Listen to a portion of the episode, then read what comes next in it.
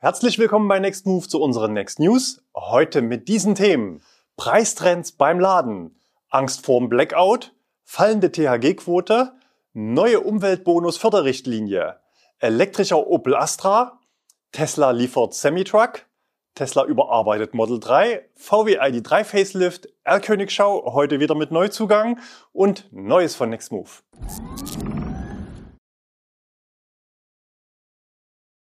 Preistrends beim Laden.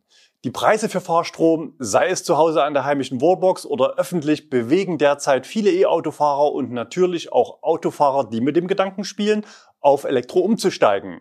Die Kosten pro 100 Kilometer sind dabei natürlich ein wichtiger Gradmesser. Diese Woche sorgte der größte Anbieter für Schnellladeinfrastruktur in Deutschland für einen Paukenschlag beim Thema Preise für öffentliches Laden, nämlich NBW. Konkret geht es um neue Preise im Fahrstromangebot Mobility Plus. In der Meldung heißt es, insgesamt steigen die Kilowattstundenpreise im Schnitt um 27 Prozent aufgrund der anhaltend hohen Beschaffungskosten im Strommarkt. Beim Schnellladen fallen die Änderungen geringer aus. NBW verweist im Statement auf massiv gestiegene Beschaffungskosten, nimmt aber für sich in Anspruch, in den rund vier Jahren vor der Einführung der neuen Ladetarife hatte sie die Preise für das öffentliche Laden lediglich einmal angepasst. Wirksam wird das Ganze ab dem 17. Januar 2023.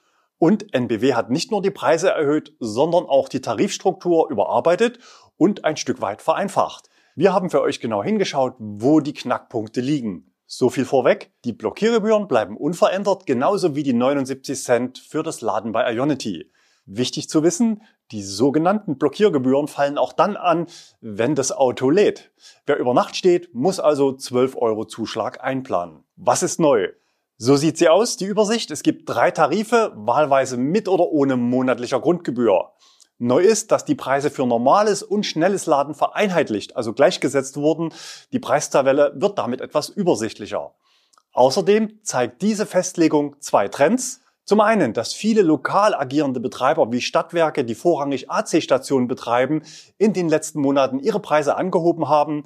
In meiner Heimatstadt Leipzig kostet das Laden ab Januar für Nicht-Stadtwerke-Kunden 58 Cent pro Kilowattstunde für AC-Laden. Und das ist mutmaßlich auch der Preis, den NBW im Einkauf zahlen muss, wenn ich als Kunde dort mit der Mobility Plus Karte lade. Und zum anderen der Umstand, dass NBW selbst im Ausbau des eigenen Netzes zu 100 Prozent auf Schnellladestationen setzt und mit dieser Preisgleichheit natürlich auch die Attraktivität der eigenen Angebote herausstellen kann. Das bringt uns direkt zum nächsten Punkt. Die Preisspanne zwischen der Nutzung NBW eigener Stationen und solchen von anderen Anbietern lag bisher im Bereich von 3 Cent und liegt jetzt in den neuen Tarifen bei 4 bis 11 Cent. Vergleichsweise noch am günstigsten sind die Preise natürlich in Verbindung mit einer monatlichen Grundgebühr. Wir haben die beiden Tarife mit Grundgebühr mal in unsere bereits bekannte Preisübersicht mit aufgenommen. In den unteren vier Zeilen seht ihr die resultierenden monatlichen Gesamtkosten für 1000 öffentlich nachgeladene Kilometer im jeweiligen Tarif. Auffällig ist, dass sich bei Nutzung von Fremdstationen zwischen den beiden Tarifen nur eine Gesamtkostendifferenz von gerade mal 2 Euro ergibt, obwohl ich 12 Euro mehr Grundgebühr bezahle. Schauen wir auf die NBW eigenen Stationen, dann ergibt sich jedoch immerhin ein Kostenvorteil von 8 Euro. Aus unserer Sicht zeigt das nochmal, hier farbig markiert, wohin die Reise gehen soll. NBW möchte gerne, dass die Kunden Schnellladestationen benutzen und natürlich die eigenen. Und das sind nicht wenige. Nach meiner Zählung sind es in Deutschland aktuell über 900 Standorte für schnelles Laden. Bis 2025 sollen es 2500 Standorte werden. Die alten und neuen Tarife gelten immerhin preisgleich in vielen Ländern Europas für insgesamt 300.000 Ladepunkte. Auch das vereinfacht die Ladeplanung natürlich deutlich wenn man nicht entlang der Route nach den günstigsten Stationen suchen muss. Für Gelegenheitsnutzer, also im Tarif S ohne Grundgebühr, wird's am teuersten, insbesondere dann, wenn bisher AC-Ladestationen anderer Betreiber genutzt wurden. Hier geht es um 20 Cent nach oben von 45 auf 65 Cent pro Kilowattstunde. Aber da gab es ja noch diese Sondertarife, unter anderem für 21 Millionen ADAC-Mitglieder in Deutschland. Hier liegen die neuen Preise bei 51 Cent pro Kilowattstunde an NBW-Ladepunkten und 60 Cent für andere. Und dann gibt's noch einen aus unserer Sicht etwas kuriosen Sondertarif, nämlich für Hyundai-Kunden. Hier liegen die Preise ab dem 17. Januar bei 51 und 62 Cent. Auch in den Partnertarifen gelten natürlich der abweichende Ionity-Preis und die Blockiergebühren. Beide Partnertarife sind aber ohne monatliche Grundgebühr. Kurios am Hyundai-Tarif ist aus unserer Sicht der Umstand, dass Hyundai ja selbst Anteilseigner bei Ionity ist, Ionity wiederum in der NBW als Hochpreisanbieter gekennzeichnet und in der App mit einem Warnhinweis versehen ist. Die Reaktionen in der Community waren, wie zu erwarten bei einer Preiserhöhung, vorwiegend kritisch bis negativ. Vor allem vor dem Hintergrund, dass ja dieses Jahr auf der Habenseite für die Betreiber 20 Cent pro Kilowattstunde zusätzliche Einnahmen durch die Vermarktung von THG-Quoten stehen. Wie der Wettbewerb reagiert, bleibt abzuwarten. Am spannendsten aktuell ist sicher der Blick auf die VW-Stromtochter Elli, die ja ihre Tarifwelt vor einigen Monaten markenoffen gestaltet hatte und einen sehr attraktiven Ionity-Preis für Vielfahrer bietet. Die zwölfmonatige Preisgarantie für Neukunden wurde bereits vor einigen Monaten gestrichen. Wenn man NBW in unserer Übersicht preislich mit dem Wettbewerb misst, sieht man, dass man sich schon am oberen Ende platziert hat, ohne jedoch den Abstand groß zu gestalten. Wir vermuten, dass nun auch andere Anbieter preislich nachlegen werden. Einer hat das diese Woche schon getan. Erst letzte Woche hat Tesla die Preise für Superchargen um ein Viertel gesenkt. Diese Woche ging es in der Nacht von Dienstag zu Mittwoch an vielen deutschen Superchargern wieder um 7 bis 9 Cent pro Kilowattstunde, also 15 Prozent nach oben. Auch wenn der zeitliche Zusammenhang zur NBW-Preiserhöhung gegeben ist, so ist es vermutlich keine direkte Reaktion. Wir vermuten eher, dass Tesla aktuell mit den Preisen und der Auslastung der Ladestationen experimentiert, um den gewünschten Sweetbot zu finden. Perspektivisch ist also vorstellbar, dass Tesla-Fahrer die gleiche Frequenz an Preisänderungen erleben werden, wie es sie an fossilen Tankstellen gibt. Wenn die Sonne scheint und der Wind weht, könnte das Laden günstiger sein, wenn an Weihnachten alle nach Hause fahren, entsprechend teurer. Schreibt doch mal in die Kommentare, was ihr davon haltet. Angst vorm Blackout. In Europa geht die Angst vor Blackouts um. Auslöser ist die fossile Energiekrise, sprich der Wegfall von billigen russischen Gasimporten, die nun durch andere Energieträger ersetzt werden müssen. Gleichzeitig gibt es eine akute Krise bei der Atomkraft in Frankreich, denn das Land kämpft mit seinen maroten Atomkraftwerken. Die deutschen Strompreise sind auch deshalb so stark gestiegen, weil Frankreich mehr Strom in Deutschland nachfragt. Derzeit exportieren wir keine Stromüberschüsse aus erneuerbaren Energien, sondern Kohlestrom an unsere Nachbarn. Das versaut uns sozusagen den Strommix und ein Stück weit auch zukünftige THG-Quoten, dazu gleich mehr. In Frankreich wird nun diesen Winter mit gezielten zeitlich und regional begrenzten Stromausfällen geplant, damit das Gesamtnetz nicht zusammenbricht. Die Bevölkerung soll bis spätestens 17 Uhr am Vortag darüber informiert werden. Die Stromabschaltungen sollen circa zwei Stunden dauern und die Spitzenverbrauchszeiten zwischen 8 und 13 Uhr und 18 bis 20 Uhr betreffen. Auch in der Schweiz bereitet man sich auf einen harten Winter vor. Der Strom in der Schweiz stammt zum Großteil aus Wasserkraft, allerdings importiert das Land auch Strom aus Deutschland und Frankreich. Kommt es dort zu Engpässen, könnte der Schweiz der Strom ebenfalls ausgehen. Der Schweizer Bundesrat hat diese Woche eine Verordnung über Beschränkung und Verbote der Verwendung elektrischer Energie veröffentlicht. Vorgesehen ist ein mehrstufiger Krisenplan. In den niedrigen Eskalationsstufen finden sich Regeln, wonach Waschmaschinen maximal auf 40 Grad Celsius betrieben werden dürfen. Die 60 Grad Wäsche ist dann verboten. Kühlschränke dürfen nicht unter 6 Grad gekühlt werden. In der Eskalationsstufe 3 von 4 könnte es aber auch andere elektrische Großgeräte treffen, nämlich Elektroautos. Als erstes Land könnte die Schweiz im Notfall Fahrverbote für E-Autos beschließen, um die Energiesicherheit zu gewährleisten. Konkret heißt es in dem Papier, die private Nutzung von Elektroautos ist nur für zwingend notwendige Fahrten gestattet. Zum Beispiel Berufsausübung, Einkäufe, Arztbesuche, Besuche von religiösen Veranstaltungen, Wahrnehmung von Gerichtsterminen. Es könnte also dann so laufen, Verkehrskontrolle, wo fahren Sie mit Ihrem E-Auto denn hin? Zum Einkaufen. Okay. In der Schweiz gibt es aktuell ca. 110.000 Elektroautos. Geplant ist außerdem, das Tempolimit von 120 auf 100 Kilometer pro Stunde auf Autobahn zu reduzieren, für alle Antriebsarten. Noch handelt es sich aber nur um einen Entwurf. Sollte es tatsächlich zu einer Stromknappheit kommen, sollen die Maßnahmen neu angepasst werden und die Verordnung erst dann in Kraft treten. Auch Deutschland hat einen Energiesparplan aufgesetzt, um den Stromverbrauch hierzulande zu senken. So dürfen etwa private Pools nicht mehr mit Gas oder Strom beheizt werden. Büros sollen möglichst nur noch bis maximal 19 Grad geheizt werden und auch perspektivisch macht man sich Gedanken über die sogenannte Spitzenglättung. Die Bundesnetzagentur hat jüngst ein Eckpunktepapier vorgelegt, mit dem es nun in die Konsultation mit Verbänden, Netzbetreibern und Energieversorgern gehen will. Ziel ist die intelligente Integration von steuerbaren Verbrauchseinrichtungen wie Wallboxen oder Wärmepumpen in die Stromnetze. Die Netzbetreiber sollen in die Lage versetzt werden, im Bedarfsfall den Strombezug von sogenannten steuerbaren Verbrauchseinrichtungen vorübergehend einzuschränken, um Überlastungen der Niederspannungsnetze zu vermeiden. Dabei soll der Komfort der Nutzer nicht im nennenswerten Umfang beeinträchtigt werden.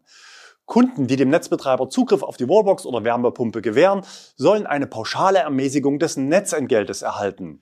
Das ist insofern schade, denn die Pauschale ist vermutlich nicht so zielgenau wie dynamische Strompreise, die dann besonders günstig sind, wenn die Sonne scheint oder der Wind weht. Grundsätzlich halten wir solche Maßnahmen aber für sinnvoll und angebracht. Zur Veranschaulichung nochmal unser Zahlenbeispiel aus der Praxis. Ein E-Auto, das im Monat 2000 Kilometer bewegt wird, benötigt pro Woche ca. 10 Stunden Ladezeit an einer Wallbox.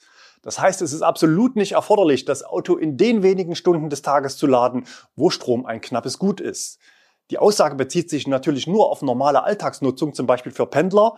Am Schnelllader auf der Autobahn erwarte ich im Gegenzug natürlich ein ungedrosseltes Ladeerlebnis. Fallende THG-Quote und damit bald weniger Geld für E-Autofahrer. Wer statt eines Verbrenners ein E-Auto fährt, erzeugt auch mit dem aktuellen deutschen Strommix deutlich weniger CO2, das ist mittlerweile unstrittig und wird nur noch von Betonköpfen angezweifelt. Noch besser ist es natürlich mit Ökostrom zu fahren. Nahezu alle öffentlichen Ladesäulen werden auch mit Ökostrom versorgt. Um diesen Umstieg, also hin zu weniger CO2 pro gefahrenen Kilometern zu unterstützen, können Halter von E-Autos ihre persönliche Treibhausgasminderung über eine Quote vermarkten und sich vergüten lassen. Für Fahrer von Elektroautos ist die Vermarktung ihrer THG-Quote eine gute Möglichkeit, zum Beispiel steigende Stromkosten abzufedern. Natürlich kann man das Geld auch nutzstiftend einsetzen, zum Beispiel spenden. Die Höhe der Quote bemisst sich aber in der Praxis nicht daran, wie viel jemand fährt und ob er viel verbraucht oder wenig und ob er mit Strommix oder Ökostrom lädt, sondern wird anhand statistischer Durchschnittswerte berechnet und kann auf dieser Basis nach einer Zertifizierung durch das Umweltbundesamt dann vermarktet werden. Diese Zertifizierung dauert manchmal etwas länger, da jedes Fahrzeug auf seine Berechtigung hin überprüft werden muss. In den letzten Tagen wurden übrigens mehrere hundert Ausschüttungen an Fahrzeughalter überwiesen, die ihre Quote über Nextmove vermarktet hatten. Wer fürs laufende Jahr noch keinen Antrag gestellt hat, kann jetzt noch 350 Euro beantragen, auch dann, wenn das Auto erst im Dezember erstmals neu zugelassen wird. Umgerechnet wäre die Ausschüttung übrigens je nach Stromtarif bis zu 5000 Kilometer Fahrstromkosten. Für das kommende Jahr 2023 ändert sich einiges. Ihr wisst alle, was aktuell passiert. Trotz eines gestiegenen Ökostromanteils im Jahr 22 wird der deutsche Strommix aktuell schmutziger. Das Umweltbundesamt hat jetzt den Wert für die Bemessungsgrundlage der durchschnittlichen Treibhausgasemissionen für die Quotenberechnung für 2023 auf 135 Kilogramm CO2-Äquivalent pro Gigajoule festgelegt. Für dieses Jahr lag der Wert bei 119 Kilogramm pro Gigajoule. Da die THG-Quote für E-Autos auf Basis des Strommix berechnet wird, sinkt also zwangsläufig auch die Ausschüttung. Erste Anbieter haben diese Woche bereits ihre Quote fürs kommende Jahr festgelegt. Teilweise ging es von 400 Euro runter auf 250 Euro pro Fahrzeug. Wenn ihr eure Quote jetzt über Nextmove fürs nächste Jahr vermarkten wollt, gibt es aktuell 285 Euro. Wichtig zu wissen, Wer bereits fürs laufende Jahr bei uns einen Fahrzeugschein eingereicht hat, muss für 2023 einen neuen Antrag stellen. Wer bisher noch gar nichts beantragt hat, kann wahlweise auch direkt für beide Jahre schon jetzt einen Antrag stellen. Dieses Jahr noch 350 Euro und nächstes Jahr 285 Euro. Mit der Beantragung sollten circa drei Monate eingeplant werden, bis das Geld auf das Konto ausgezahlt wird. Wenn du dich bei uns gut informiert fühlst, unsere Mission teilst, die Elektromobilität voranzutreiben und deine Quote über uns vermarkten möchtest, dann findest du den Link direkt unter dem Video in der Infobox. Neue Umweltbonus, Förderrichtlinie, bald ist Weihnachten und Elektroauto Deutschland wartet immer noch auf die offizielle Bekanntgabe der Förderrichtlinie zum Umweltbonus ab dem 01.01.2023. Denn derzeit gibt's noch keine verbindlichen Regeln für nächstes Jahr. Das heißt, theoretisch würde die alte Richtlinie weiter zur Anwendung kommen. Das Bundesministerium für Wirtschaft und Klimaschutz hat aber nun bekannt gegeben, dass die Veröffentlichung im Bundesanzeiger für den 9. Dezember geplant ist. Wir gehen daher auf Basis dieser Nachricht davon aus, dass es nicht zu einer vorgezogenen Verlängerung der Haltefrist kommt und alle Neuerungen zeitgleich am 1. Januar 2023 gelten. Den letzten Stand, was vermutlich bis 2024 alles schrittweise passieren wird, haben wir in diesem Video erklärt, oben rechts verlinkt. Wenn die Richtlinie dann da ist, werden wir sie natürlich im Detail prüfen und hier berichten.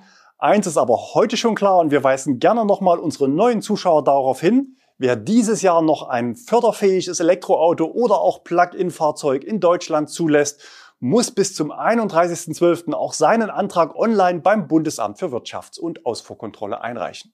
Elektrischer Opel Astra. Opel hat diese Woche die ersten Bilder des neuen Astra Electric gezeigt und gleichzeitig den ersten klassischen Elektrokombi eines deutschen Herstellers, den Opel Astra Sportstourer Electric. Die Leistung gibt Opel mit 115 Kilowatt und 270 Newtonmeter an. Die Höchstgeschwindigkeit liegt bei 170 Kilometer pro Stunde und damit höher als bei relevanten Wettbewerbern. Dort ist oft bei 150 bis 160 Schluss. Der Lithium-Ionen-Akku wird mit 54 Kilowattstunden brutto und 51 Kilowattstunden netto angegeben. Damit will Opel eine Reichweite von bis zu 416 Kilometer bieten. Die Ladezeit gibt man mit 26 Minuten für 20 auf 80 Prozent an. Normales Laden erfolgt dreiphasig mit 11 Kilowatt Leistung. Das Schrägheckmodell ist 4,37 Meter lang, 1,86 Meter breit und 1,41 Meter bis 47 hoch. Der Kombi ist mit 4,60 Meter deutlich länger, 1,44 bis 1,48 hoch und 1,86 Meter breit. Und wie viel passt denn nun rein in den Kombi? Der Kofferraum fasst mit aufgestellten Rücksitzen 516 Liter Ladevolumen. Bei umgeklappten Sitzen wächst das Fassungsvermögen auf 1553 Liter. Der Blick ins Cockpit zeigt zwei 10 Zoll große Widescreen-Displays. Zusätzlich gibt's auch ein Head-Up-Display.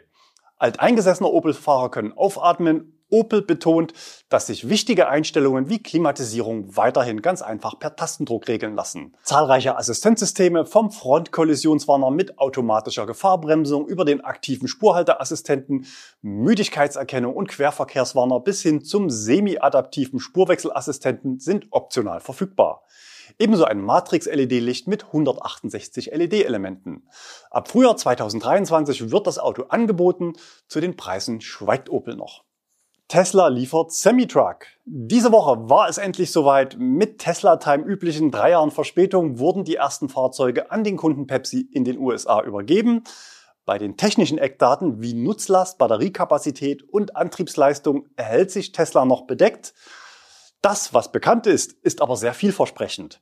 Ein 1000 Volt Batteriesystem ermöglicht Ladeleistungen von bis zu einem Megawatt, also 1000 kW, für den Vortrieb sorgen drei Motoren, die auch in den Plättmodellen S und X zum Einsatz kommen. Für eine Testfahrt unter voller Beladung gab Musk eine erzielte Reichweite von 500 Meilen an, also beeindruckende 800 Kilometer. Im Cockpit ist das Fahrzeug mit zwei gleich großen Displays ausgestattet.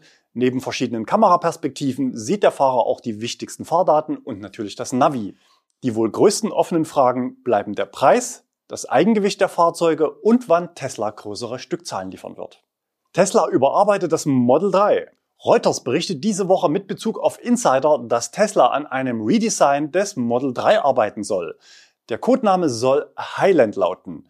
Das Model 3 ist jetzt seit fünf Jahren auf dem Markt ohne nennenswerte optische äußere Veränderungen. Technisch wurde das Auto natürlich fortlaufend verändert und verbessert. So wurden unter anderem eine Wärmepumpe und größere Akkus spendiert, was die Reichweite erhöhte. Die neue Designsprache soll sich am Redesign des Model S orientieren, das im letzten Jahr veröffentlicht wurde.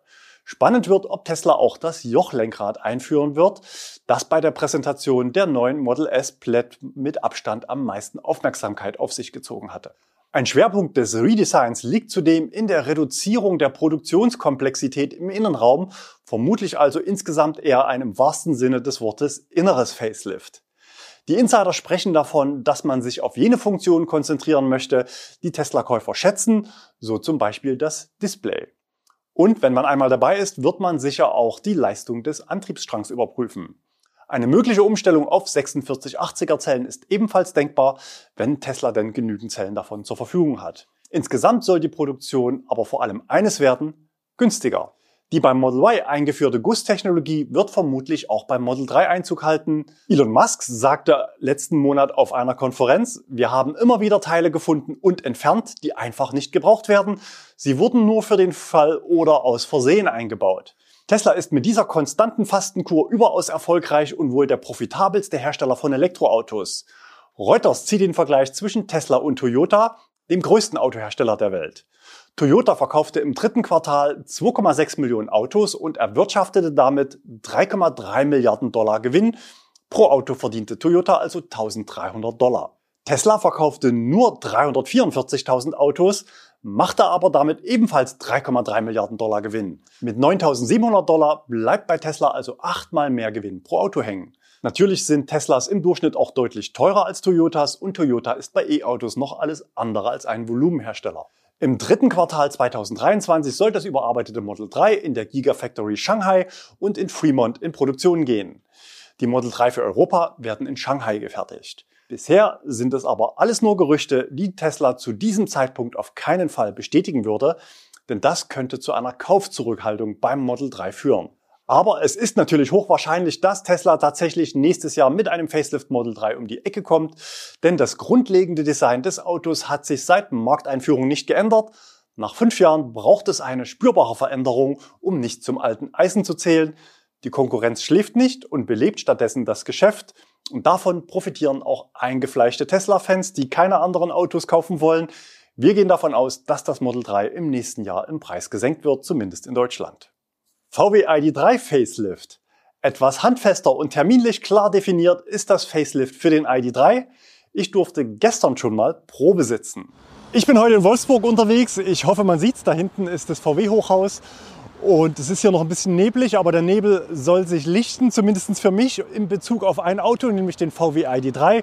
Wir haben das Auto und die Plattform vom Marktstart an kritisch mit allen Höhen und Tiefen sozusagen begleitet. Und ich habe mir eine lange Fragenliste vorbereitet. Ich bin gespannt, was mich erwartet. Ich darf die Autos sehen, ich darf mich reinsetzen, werde meine Fragen alle stellen, mal sehen, ob ich Antwort kriege. Denn wir wollen die Gelegenheit nutzen, nach zwei Jahren mal so ein bisschen Bilanz zu ziehen, was VW sich alles vorgenommen hat. Beim Preis, bei Software, bei Stückzahlen und bei Demokratisierung, Elektromobilität für alle und wo man jetzt steht. Und das Ganze gibt es im Video Anfang kommender Woche, also noch nicht heute. Das heißt, äh, Kanal abonnieren und Glocke drücken, wenn noch nicht geschehen. Und wir sehen uns dann wieder Anfang kommender Woche. Wichtig zu wissen, das Facelift ist ab sofort bestellbar. Der Konfigurator zeigt aber noch das alte Modell. Warum das so ist und warum es offizielle Bilder von echten Autos erst im März geben wird, das erfahrt ihr nächste Woche hier auf dem Kanal. Ich war also tatsächlich ohne Kamera unterwegs, aber wir wollen euch trotzdem vorab schon zeigen, wie der neue ID3 aussehen wird. Wir haben da nämlich mal was vorbereitet. Und natürlich gibt's jede Menge Infos zu VW, zu Software, zu Terminen, zu Preisen und natürlich auch zu den Dingen, die aktuell nicht so dolle laufen bei VW. Erlkönigschau. Andrea sendet Bilder aus Kiel vom Schnelllader auf einem Baumarktparkplatz. Neben einem Audi war auch ein Porsche Macan mit am Start. Beide Hersteller planen ja Modelle auf einer gemeinsam genutzten 800 Volt Plattform. Ob die Begegnung Zufall war oder eine gemeinsame Testfahrt, war aus der Einsendung allerdings nicht ersichtlich. Vermutlich kein Zufall war die nächste Ladegemeinschaft. Sven sendet Bilder vom IKEA Parkplatz aus Köln. Neben einem ID3 war ein stark verhülltes Fahrzeug zu sehen, Beide Fahrzeuge verbindet aber das Kennzeichen mit den ersten Stellen GGHY, sehr wahrscheinlich also ein interner Vergleichstest des neuen Hyundai Kona und dem VW ID3. Einen echten Kracher hat uns Jan ins Insider-Postfach gelegt. Das Auto ist ein TOC, also in der Türkei produziert und kürzlich vorgestellt. Die Tatsache, dass das Auto in Frankfurt rumfährt, ist ein weiterer Beleg dafür, wie wichtig Auto Deutschland auch für ausländische Hersteller ist. An dieser Stelle Grüße an einen besonderen Fan dieser Rubrik, der sich beruflich mit R-Königen aller Marken beschäftigt und einer meiner E-Mail-Joker ist, wenn es um die Identifizierung solcher Fahrzeuge geht. Er schrieb mir, die Frankfurter Nummer gehört zu Continental Engineering Services, die das Auto mitentwickeln. Dazu gleich noch ein Beispiel. Julius sendet Bilder aus dem Harburger Hafen in Hamburg. Das Auto zeigt einen vollelektrischen Link Co 08 Vorgestellt wurde das Auto bereits 2020 als Konzeptcar, aber es gibt sonst noch keine offiziellen Bilder vom fertigen Auto. Und Julius hatte das Glück, das Auto in dieser Woche gleich zweimal zu sehen, hier dann auch in Aktion, vermutlich auf Testfahrt. Und Neues von Nextmove. Wir vermelden weitere Neuzugänge beim Cupra Born, diesmal Fahrzeuge mit dem 58 Kilowattstunden Akku und damit die ersten dieses Typs in unserer Flotte. Die Fahrzeuge sind sowohl für kurze Mietdauern als auch im Abo verfügbar. Als erstes müssen Sie natürlich noch an unsere Standorte. Aktuell stehen Sie noch in Arnstadt in Thüringen und es sind entsprechende One-Way-Mieten als kostenlose Überführungsfahrten ausgeschrieben. Den Link zum Abo und zu den Überführungsfahrten findet ihr unter dem Video in der Infobox. Schaltet nächste Woche gerne wieder ein. Auch wenn es beim ID3 nur ein Facelift gibt, habe ich jede Menge Redebedarf. Bis dahin, bleibt gesund und fahrt elektrisch.